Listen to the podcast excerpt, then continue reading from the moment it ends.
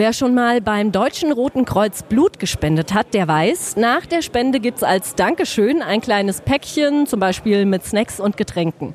Ich bin Nina Roth, schönen guten Tag und ich bin bei einer Blutspendeaktion im Fulda Stadtteil Horas zu Gast, genauer gesagt im katholischen Pfarrzentrum. Bei mir ist Udo Sauer, er ist Referent für Spenderbindung beim DRK.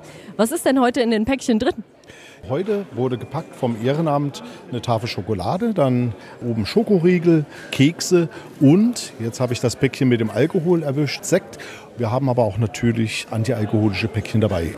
Wie das bei den Spenderinnen und Spendern ankommt, das erfragen gerade BWL-Studierende der Hochschule Fulda im Rahmen eines Seminars zur Beratung von ehrenamtlichen Organisationen wollen sie herausfinden, wie können die Päckchen ja, und damit im Prinzip auch das Blutspenden an sich in Zukunft attraktiver werden. Mit dabei ist trotz Semesterferien auch Alexander Dulas. Wie genau läuft eure Befragung denn ab? Wir sind ein 13-köpfiges Hochschulteam und befragen die Spenderinnen und Spender. Dazu haben wir eine digitale Umfrage entwickelt und ähm, Fragen vorbereitet, die wir denen dann stellen. Frage könnte zum Beispiel sein, inwiefern ähm, der Halt eines Spenderpäckchens nach der Spende die Bereitschaft, zu Blut zu spenden beeinflusst Herr Sauer, bei Ihnen nochmal nachgefragt, welche Erkenntnisse erhoffen Sie sich denn von der Erhebung und vor allem auch von der Zusammenarbeit mit der Hochschule Fulda?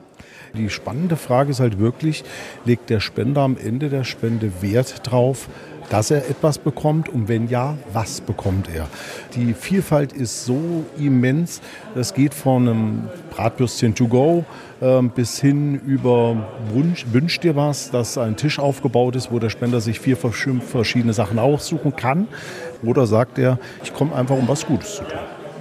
Durch die Erhebung sollen vor allem auch junge Menschen zum Blutspenden animiert werden, denn das Durchschnittsalter der Spenderinnen und Spender beim DRK liegt aktuell bei ungefähr 50 Jahren. Nina Roth von der Blutspendeaktion im Fulda Stadtteil Horas.